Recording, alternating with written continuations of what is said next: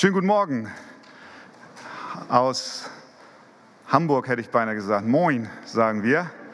Einige haben sich gemeldet, die sind mehr als 500 Kilometer gefahren. Ihr gehört eigentlich in die Region Nord und nicht nach Südwest. Also hier wird schon abgebaggert. Das geht schon gut los. Ich freue mich sehr, heute Morgen hier bei euch zu sein in der Hoffnungskirche. Danke an dieser Stelle Peter und dem ganzen Team, dass ihr die Türen für Evangelium 21 aufmacht, euch hier so investiert, auch in die Organisation mit Liebe, Vorbereitung und Gebet. Ich freue mich, dass so viele da sind, auch so viele, die das allererste Mal an einer Evangelium 21 Konferenz teilnehmen. Ich selber darf äh, auch Teil von Evangelium 21 sein. Ich bin Pastor, wie Peter sagte, in der Archegemeinde Hamburg, aber auch zum, zugehörig zum Leitungskreis von Evangelium 21. Und für mich persönlich und für uns als, als E21 ist es eine Riesenfreude, zu sehen, dass Menschen kommen und Hunger haben nach dem Wort Gottes, auch sich wie auch auf dieser Konferenz die Frage stellen, was macht eine gesunde Gemeinde aus? Und heute Morgen ist äh, mein Thema, was ich tatsächlich einfach so von der Überschrift zumindest übernommen habe von Matthias. Es lautet gesunde Gemeinde sein. Gesunde Gemeinde sein. Ich habe mal nachgeschaut, die Gesundheitsindustrie setzt allein in Deutschland in diesem Jahr voraussichtlich knapp 100 Milliarden Euro um. Gesundheit ist ein in vielerlei Augen hohes Gut, riesiges Thema, mit dem viel Geld verdient wird. Wir kennen den Satz Hauptsache gesund. Und wenn wir in diesen Tagen Nachrichten schauen, dann vergeht ja nicht eine Sendung, in der nicht das Thema Gesundheit präsent ist.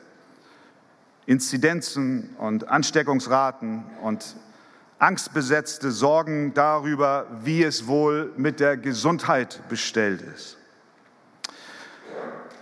Wenn wir uns schon so viele Gedanken machen über unsere körperliche Gesundheit, wie viel mehr sollten wir uns dann um die Gesundheit des geistlichen Leibes machen, nämlich der Gemeinde?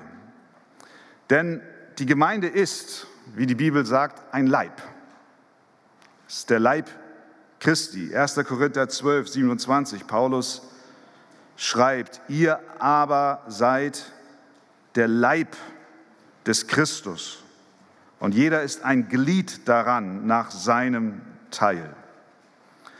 Also wenn wir uns die Frage stellen, wie können wir physisch gesund sein, und so viel Energie darin investieren, sollten wir mindestens ja sogar noch viel mehr uns die Frage stellen, wie kann der Leib Christi, die Gemeinde, wie kann sie gesund sein? So, auf diese Frage gibt es mit Sicherheit ein breites Spektrum an Antworten und ich habe nicht die Zeit, alle Aspekte heute Morgen hinsichtlich der Gesundheit der Gemeinde grundlegend zu besprechen.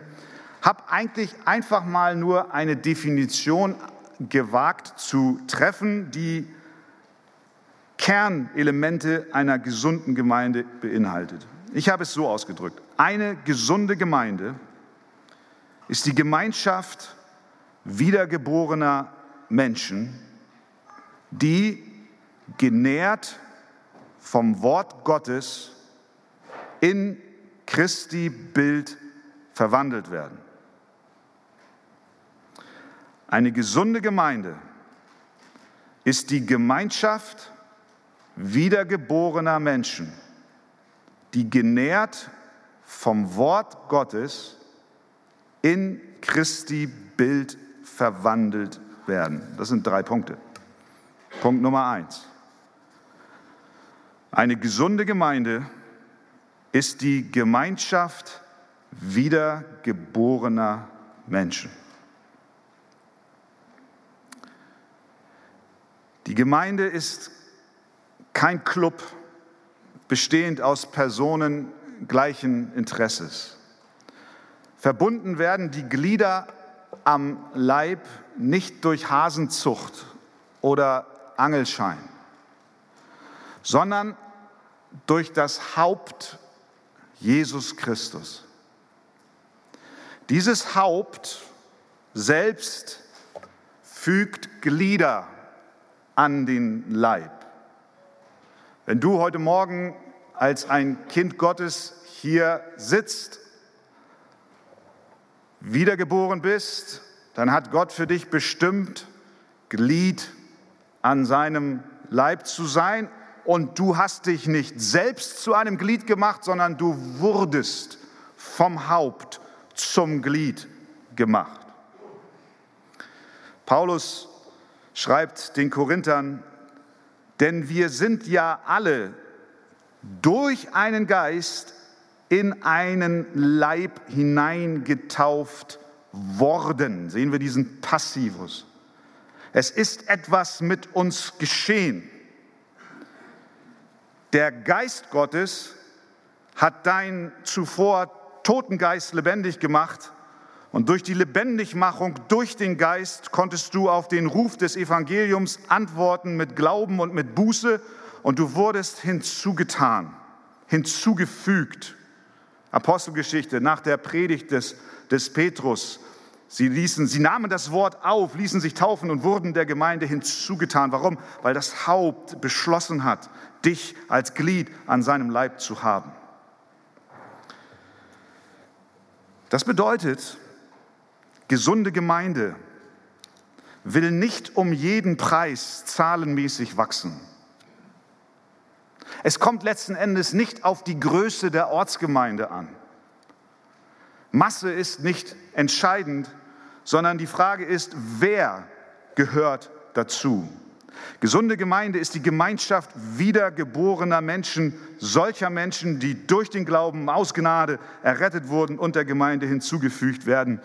Gemeinde, die gesund ist, vertraut deswegen nicht Gemeindewachstumsprogrammen, so gut sie auch sein mögen, sondern sie vertraut der Kraft des Evangeliums von Jesus Christus.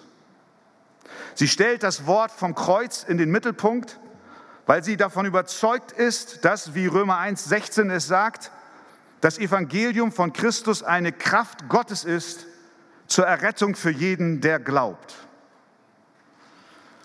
Ja, sagst du dann, naja, was ist denn da schon so an diesem Evangelium kraftvoll?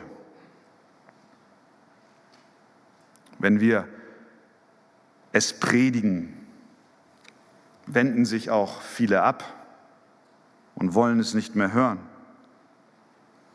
Auch davon weiß Paulus zu berichten. Er sagt in 1. Korinther 1,18, denn das Wort vom Kreuz ist eine Torheit denen, die verloren gehen. Uns aber, die wir gerettet werden, ist es eine Gotteskraft. Gesunde Gemeinde stellt die Botschaft vom Kreuz in den Mittelpunkt ihres Lebens, weil darin die Kraft zur Errettung ist, zur Wiedergeburt und die Sicherstellung, dass die Glieder am Leib wirklich lebendig sind. Auch auf die Gefahr hin, dass ich jetzt etwas sage, was wahrscheinlich die meisten von euch wissen, möchte ich doch nicht müde werden, eben dieses Evangelium auch an einem Konferenztag wie diesen kurz zu erläutern. Was ist diese Botschaft vom Kreuz, die eine gesunde Gemeinde in den Mittelpunkt stellt? Was sagt sie uns? Sie sagt uns einerseits, dass Gott heilig ist. Immer wieder lesen wir in der Heiligen Schrift von der Heiligkeit Gottes. Das erste Mal, dass die Heiligkeit Gottes mit Gott in Verbindung gebracht wird, finden wir im zweiten Buch Mose, als Mose vor dem brennenden Busch steht. Und diese Stimme aus dem Busch kommt, ein Busch, der brannte, aber nicht verbrannte. Und die Stimme Gottes dann sagte, Mose, tritt nicht näher heran, Ziehe deine Schuhe aus von deinen Füßen, denn der Ort, wo du stehst, ist heiliges Land. Darauf folgend offenbart sich Gott immer und immer wieder als der Heilige. Denn ich bin Gott und nicht ein Mensch, Hosea 11, Vers 9. Als der Heilige bin ich in deiner Mitte. 1 Samuel 2, Vers 2. Niemand ist heilig wie der Herr. Ja, es ist keiner außer dir. Damit es ja kein Missverständnis gibt, warnte Gott den Mose auf Abstand zu bleiben. Er sagte dann, tritt nicht näher heran, Mose. Bleib, wo du bist. Bleib, wo du bist. Gott sonderte sich von Mose ab und hat gesagt, komm nicht näher. Mit anderen Worten, es ist ein Abstand da, eine unüberwindbare Kluft zwischen dem heiligen, reinen Gott und uns Menschen. Gott ist heilig und deswegen war es Mose nicht gestattet, Gott näher zu treten. Er sollte sogar seine Schuhe ausziehen. Er wusste, dass dies ein heiliger Ort ist, also verbarg Mose sein Angesicht, denn er fürchtete sich, Gott anzuschauen. Später sagte Gott, mein Angesicht kannst du nicht sehen, denn kein Mensch wird leben, der mich sieht. Das wirft die Frage auf, wie können wir denn Glied am Leib, wie können wir denn mit Gott in Kontakt treten? Wie können wir denn vor dem heiligen Gott erscheinen? Wie können wir eine Begegnung mit dem lebendigen Gott überleben? Einige versuchen es, indem sie ihre eigene Heiligkeit übertrieben darstellen. Da ist also einmal die Heiligkeit Gottes und die Sündhaftigkeit des Menschen. Wie können wir zueinander finden? Indem, und so versuchen es einige, ihre Heiligkeit übertrieben darzustellen. So böse bin ich ja gar nicht, so schlecht bin ich ja gar nicht. Und auch Gemeinden tendieren immer mehr dazu, in diesen Chor einzustimmen. Du bist so wertvoll. Natürlich hat Gott uns wunderbar geschaffen, das will ich überhaupt nicht in Frage stellen. Aber wenn es um unsere moralische Reinheit geht, ist die Diagnose der Schrift eine ganz andere. Wir sind Sünder. Wir können uns nicht auf die Ebene Gottes bewegen. Menschen, die sagen, dass es durch gute Werke möglich sei, sich auf das Niveau Gottes zu bewegen, denen werden Regeln gepredigt, Gesetze und Werke aber am Ende wird dies nicht ausreichen. Ein anderer Ansatz, diese Kluft zwischen Gott und Mensch zu verringern, ist die, dass man sagt, so heilig ist Gott gar nicht.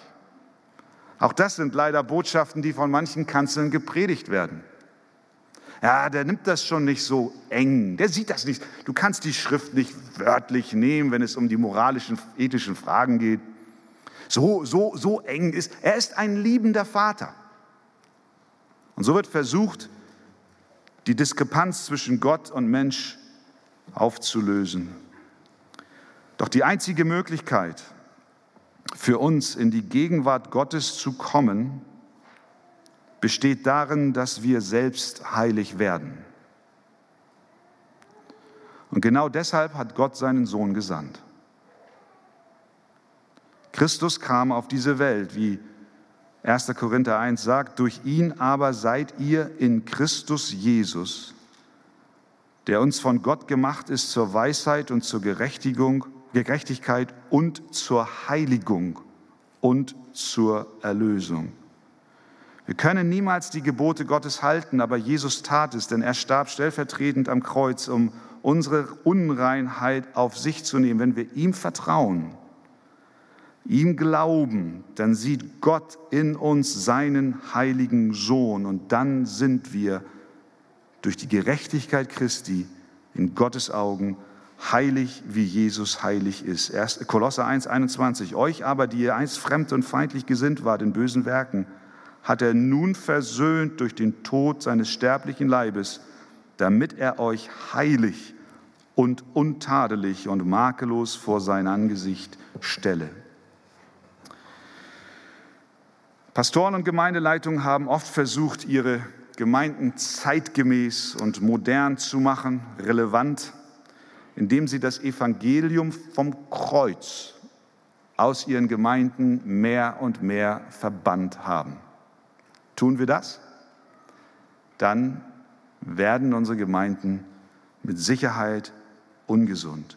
Wir werden einen rapiden Niedergang in der Gesundheit unserer Gemeinde erleben. Eine gesunde Gemeinde ist die Gemeinschaft von wiedergeborenen Menschen, die das Evangelium vom Kreuz gehört haben, durch Gottes Gnade erweckt wurden und es im Glauben und mit Buße angenommen haben und dadurch Glieder am Leib Christi geworden sind. Zweitens, eine gesunde Gemeinde ist nicht nur Gemeinschaft wiedergeborener Menschen, sondern sie ist auch genährt durch das Wort Gottes. Genährt durch das Wort Gottes. Ich wurde kürzlich von dem evangelischen Nachrichtenmagazin Idea Spektrum gebeten, in der Kolumne Pro und Contra eine Position zu beziehen auf die Frage, ist die Predigt im Gottesdienst noch zeitgemäß? Ich habe dann erstmal gefragt, soll ich für Pro oder soll ich für Contra schreiben? Ich sollte natürlich für Contra schreiben, also die Predigt, also soll die Predigt abgeschafft werden. So, soll die Predigt abgeschafft werden. Ich bin der Meinung, nein, sie soll nicht abgeschafft werden. Interessanterweise war dort, und da bin ich dann erst drüber gestolpert, eine andere äh, Theologin aus der Schweiz. Sie hat, ähm, wie ich dann in einem Zeitungsbericht las, in ihrer Kirche medienwirksam eine Kettensäge genommen und hat ihre Kanzel zersägt, als Ausdruck dafür, dass die Predigt keinen Platz mehr im Gottesdienst in der Form haben sollte, sondern sie hat Künstler beauftragt, aus diesem Holz dann einen Tisch zu bauen, der dann vorne an den Altar gestellt wurde, damit dort an diesem Tisch Gespräche auf Augenhöhe stattfinden. Natürlich ist Gemeinde auch Gemeinschaft und äh, Gemeinschaft der Gläubigen untereinander. Aber die Gemeinde wird genährt durch das Wort, durch die Verkündigung der heiligen Schrift. Das Wort Gottes spielt die zentrale Rolle in der Gemeinde. Wir werden genährt, so wie du Acht gibst, hoffentlich, auf deine Nahrung, die du zu dir nimmst. Ich gehe davon aus, dass du nicht zum Frühstück, zum Mittag und zum Abendbrot eine Tüte Haribo isst, sondern dass du ausgewogen dich ernährst. Und so ist das Wort die Nahrung, die wir brauchen. Die Verkündigung des Wortes Gottes ist die zentrale Aufgabe eines Pastors. Heute Morgen sind hier auch einige Pastoren zusammen. Das Wort muss Raum haben in jeder Versammlung, in jedem Kurs, den wir geben, in jeder Schulung, die wir durchführen, in jedem Hauskreis, in jeder Gebetsstunde, in jeder Kinderstunde, an jedem Jugendabend. Römer 10, 17, so kommt der Glaube aus der Predigt oder der Verkündigung. Das Predigen aber durch das Wort Christi. Durch den Glauben werden Menschen errettet, geheiligt, vollendet, sie werden geistlich gesund. Wie soll das an ihnen geschehen, wenn sie diesen Glauben nicht empfangen, weil sie in einer Gemeinde sind, in der das Wort nicht gepredigt wird? Unweigerlich wird die Gemeinde zugrunde gehen. Menschen werden geistlich verkümmern, weil sie keine Vitamine für ihre Seele bekommen, keine Medizin für ihr Herz. Wir können sagen, es ist grausam, wenn das Wort aus der Gemeinde verbannt wird. Mit dem Glauben steht oder fällt unsere Seligkeit und unser Glaube steht und fällt mit der Predigt aus der Schrift. Römer 10, 13 folgende. Denn wer den Namen des Herrn anrufen wird, soll gerettet werden. Wie sollen sie aber den anrufen, an den sie nicht glauben? Wie sollen sie aber an den glauben, von dem sie nichts gehört haben? Wie sollen sie aber hören ohne Prediger? Wie sollen sie aber predigen, wenn sie nicht gesandt werden, wie denn geschrieben steht, wie lieblich sind die Füße der Freudenboten, die das Gute verkündigen. Predigen und lehren, egal in welchem Rahmen, wird immer erste pastorale Aufgabe sein, auch für dich als Mitarbeiter in der Gemeinde. Das Wort macht gesund. Deswegen der Aufruf des Paulus an den Timotheus, predige das Wort, Timotheus. Steh dazu, auch wenn der Wind dir ins Gesicht bläst, sei es zur Zeit oder zur Unzeit, weise zurecht, drohe, ermahne mit aller Geduld und mit aller Lehre. Nun, ich kann mich erinnern, als ich in den pastoralen Dienst gekommen bin und dann so überlegt habe, naja, jetzt bin ich irgendwo in meinen 30ern, war das. Wenn ich dann Pastor sein soll, bis ich 80 bin oder 90, na, weiß ich nicht. Aber jedenfalls ein paar Jahre, paar Jahrzehnte, werde ich denn noch genug Material haben? Versteht ihr so? Es ist ja schließlich nur ein Buch. Nun bin ich schon einige Jahre da, dabei und darf vielleicht kein Zwischenfazit ziehen, ich weiß es nicht, aber zumindest sagen, Material ist genug da. Der Schatz, den uns die Bibel zur Verfügung steht, stellt, ist unergründlich. Der uns zur Verfügung stehende Stoff für dich als Kinderstundenmitarbeiter, als Ältester, als Mitarbeiterin bei den Frauen, wo immer du tätig bist. Der dir zur Verfügung stehende Stoff ist nahezu unbegrenzt. Es fehlt nie an Material. Du wirst nicht an den Punkt kommen, an dem du sagst, worüber soll ich heute reden? Nein, der Inhalt unserer Rede kommt aus dem Wort und das Wort ist ein unermesslicher Schatz. Die Kraft einer Predigt liegt nicht in ihrer Form, sondern in ihrer Wahrheit, die sie enthält. Und deswegen muss die Predigt mit starkem biblischen Inhalt gefüllt sein. Es kommt nicht auf die Länge an, es kommt auch nicht auf die rhetorischen Fähigkeiten an. Es kommt auch nicht letzten Endes auf die Struktur an, so wichtig das alles ist. Aber wenn der Inhalt nicht stimmt, dann ist alles gar nichts. Deshalb brauchen wir mehr als Strohfeuer, wir brauchen Brennstoff für langanhaltendes Feuer und nicht unsere Predigt mit Anekdoten und persönlichen Geschichten von A bis Z füllen, weil dann sind wir sehr, sehr schnell am Ende. Das ist Brennstoff, der verpufft. Aber wenn wir das Wort Gottes aufschlagen und es auslegen und es verkündigen, haben wir Material, was schon inzwischen Tausende von Jahren nicht ausgegangen ist, sondern die Gemeinde Jesu bis zum heutigen Tag ernährt hat. Ein wichtiger Punkt an dieser Stelle, den ich auch betonen möchte, ist, und wozu ich auch Mut machen möchte, das ist die Entschiedenheit, mit der wir verkündigen.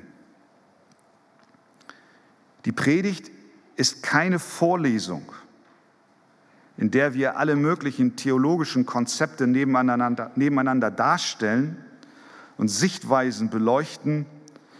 Nein, die Predigt proklamiert und heroldet die Wahrheit, die wir aus Gottes Wort erkannt haben und stellt sie nicht in Relation. Wir werden heutzutage häufig aufgefordert, eben nicht in Schwarz-Weiß-Kategorien zu denken. Man sagt, eine Aussage der Schrift sei noch lange nicht wahr, weil sie dort unmissverständlich steht, sondern sie könne auch das Gegenteil meinen. Wer sich davon einlullen lässt, fängt an, immer nur relative Aussagen zu tätigen und immer nur in Abgrenzung und im Vergleich zu anderen. Spurgeon, der Baptistenpastor, der sehr berühmte, hat schon damals gesagt, die Schule des modernen Denkens spottet über die lächerliche Strenggläubigkeit der Reformatoren und Puritaner Sie schreitet voran in herrlichem Freisinn und wird bald eine großartige Verbindung von Himmel und Hölle verkündigen und die Verschmelzung beider Orte wegen wunderbarer gegenseitiger Zugeständnisse, sodass dann Lüge und Wahrheit nebeneinander liegen wie der Löwe neben dem Lamm. Und jetzt Spurgeon, ich habe aber noch die alte Ansicht, dass einige Lehren wahr sind und das Gegenteil davon nicht auch wahr sein kann. Verstehen wir? Es gibt Wahrheiten, die sind wahr. Dann kann das Gegenteil nicht auch noch wahr sein. Wir leben in einer Welt, in der es so etwas wie Wahrheit nicht mehr gibt. Das ist konträr zu der Aussage der Heiligen Schrift. Wir haben nämlich einen bestimmten Glauben. Wir haben einen Glauben, der unterscheidbar ist von der Welt. Und diesen Glauben haben wir zu verkündigen und auch zu vertreten und uns nicht zu scheuen vor Gegenwind. Es ist nicht ein diffuses Sammelsurium von Ansichten und Weltanschauungen, die sich irgendwie alle ein wenig christlich nennen. Nein, das Christentum gibt es nicht. Es gibt nur eine Gemeinde der Wiedergeborenen, die Christus auf ewig erlöst hat, nicht mehr und nicht weniger. Und die Klarheit unserer Botschaft ist das rettende Evangelium der Gnade, alternativlos.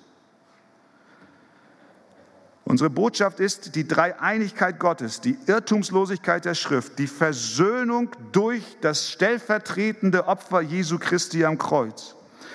Unsere Botschaft ist die Wiedergeburt, ist der Sündenfall, ist die Sünde, die Errettung, die erwählende Gnade, die Rechtfertigung aus Glauben. All diese Dinge sind unverhandelbar und sollten die Entschiedenheit in unserer Predigt prägen. Und deswegen der Appell an alle, die das Wort verkündigen, sei es von der Kanzel oder auch in kleinen Kreisen und kleinen Gruppen.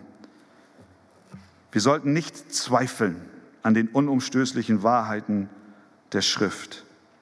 Wenn wir unsicher sind und rumeiern, dann merkt das die Gemeinde, sie leidet und letzten Endes wird sie sich auch lehren. Weil unsere Zeit eine Zeit des Zweifels ist, müssen wir entschieden und auch kühn sein im Vertreten der göttlichen Wahrheit. Möge Gott uns helfen, dass wir in Demut sein Wort verkündigen und daran festhalten. Also, Gesunde Gemeinde ist die Gemeinschaft wiedergeborener Menschen, die genährt werden durch das Wort. Und die in Christi Bild verwandelt wird.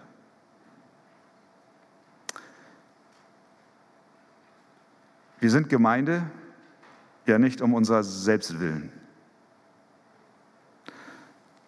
sondern um zur Ehre Gottes zu leben, um zu werden wie Jesus. Möchtest du das? Werden wie Jesus?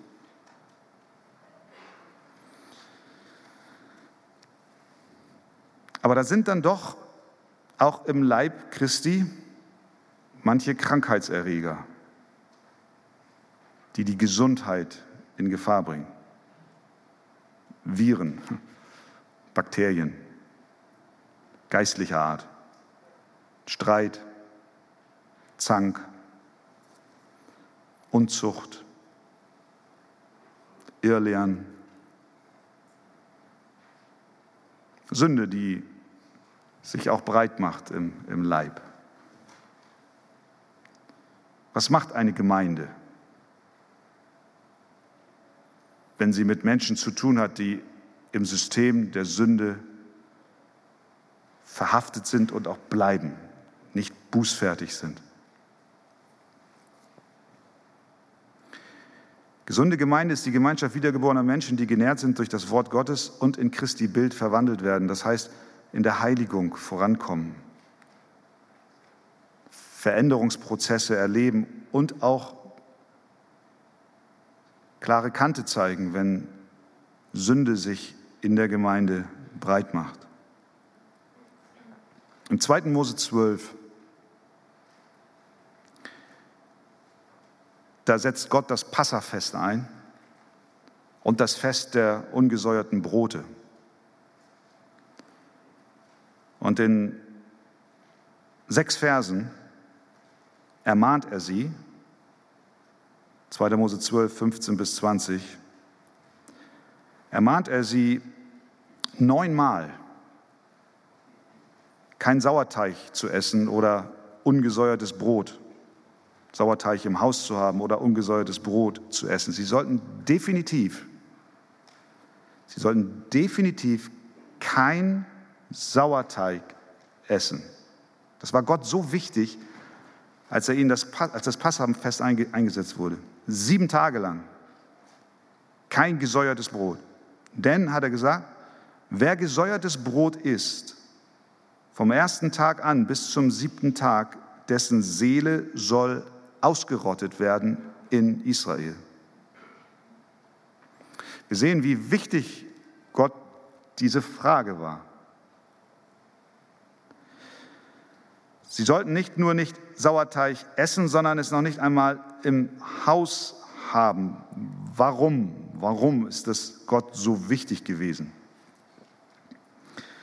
Der Sauerteig hat einerseits eine Erinnerungsfunktion gehabt. Sie erinnert, dass sie hastig Ägypten verlassen mussten. Aber es war noch eine andere Botschaft mit dem Verbot, Sauerteig zu essen, verbunden. Ich weiß nicht, wer sich von euch an den ersten Corona-Lockdown erinnert. Damals äh, war Toilettenpapier nicht mehr zu bekommen in den Supermärkten. Aber nicht nur Toilettenpapier war aus, sondern auch Hefe. Wisst ihr das noch? Meine Frau hat mich zum Einkaufen geschickt. Christian, kauf mal Hefe. Ich so, yo.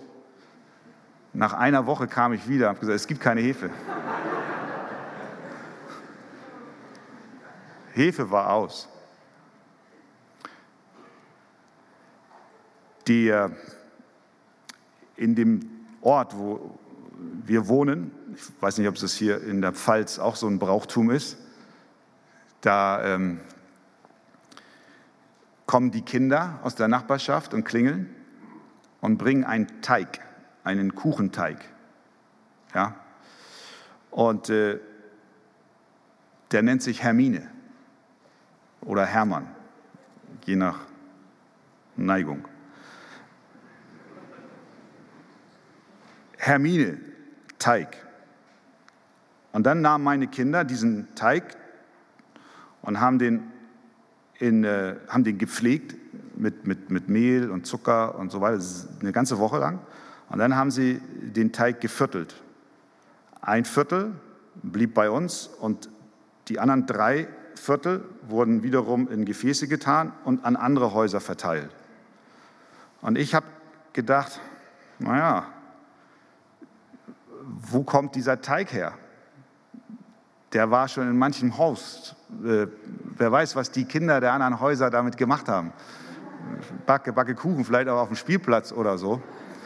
Ein bisschen Sand dazu. Und, und das war der Grund, warum ich immer sehr skeptisch war, meine Kinder es nie verstanden haben, bis heute. Jetzt haben sie es verstanden. Äh, ich habe immer nur ein kleines Stückchen Kuchen gegessen. Was, was ist das? Das ist letztlich Sauerteig. Sauerteig, die, die Israeliten hatten keine Hefe, diese Quader aus den Läden und auch nicht Trockenhefe in Tütchen, sondern sie haben Hefe genommen aus altem Teig, den sie aufbewahrt haben, damit dann ihr neu zu backendes Brot aufgeht. Also alter, alter Teig, wie, da, wie bei mir aus dem Dorf. Alter Teig. Und das war genau der Grund, warum Gott gesagt hat, nein, kein alten Teig. Ich möchte nicht, dass ihr mit altem Teich, mit alten Dingen aus Ägypten euch beschäftigt oder auch euch vermengt. Ich möchte, dass ihr ein reines Brot esst. Er befahl ihnen, sich vom alten Sauerteig loszusagen, dem alten Sauerteig ägyptischer Götzenanbetung. Das Passafest sollte für sie ein wirklicher Neuanfang sein. Und diesen Gedanken greift Paulus im ersten Korintherbrief auf. Wisst ihr nicht, schreibt er, dass ein wenig Sauerteig den ganzen Teich durchsäuert. Er kannte das Bild, von klein auf, Passa gefeiert und auch äh, das Fest der ungesäuerten Brote. Er, er wusste genau, wovon er schreibt. Darum schreibt er, fickt den alten Sauerteig aus, damit ihr ein neuer Teich seid, da ihr ja ungesäuert seid. Denn unser Passalam ist ja für uns geschlachtet worden, Christus. So, so, so, wollen wir denn nicht mit dem alten Sauerteig festfeiern, auch nicht mit Sauerteig der Bosheit und Schlechtigkeit, sondern mit ungesäuerten Broten der Lauterkeit und Wahrheit. Was war da passiert? Es war dort ein Mann in der Gemeinde, ihr kennt das, der mit der, mit der Mutter seiner Frau ins Bett gegangen ist. Und die Gemeinde hat es geduldet und sie hat nichts gemacht. Und Paulus hat es gesehen und gesagt, das geht so nicht. Fegt den alten Sauerteig aus. Der alte Teig repräsentiert die Sünde des alten Lebens. Hass, Zorn, Betrug, Untreue. Auch Jesus sah im Sauerteig ein Symbol für die Sünde. Er hat zu den Jüngern gesagt, habt Acht und hütet euch vor dem Sauerteig der Pharisäer und der Sadduzäer. Also, Gott ist es ein Anliegen, dass seine Gemeinde heilig ist. Denn schon ein wenig Sauerteig, eine kleine Sünde ist brandgefährlich, so wie Hefe, die sich in alle Ecken und Enden des Brotes ausbreitet, macht es die Sünde auch.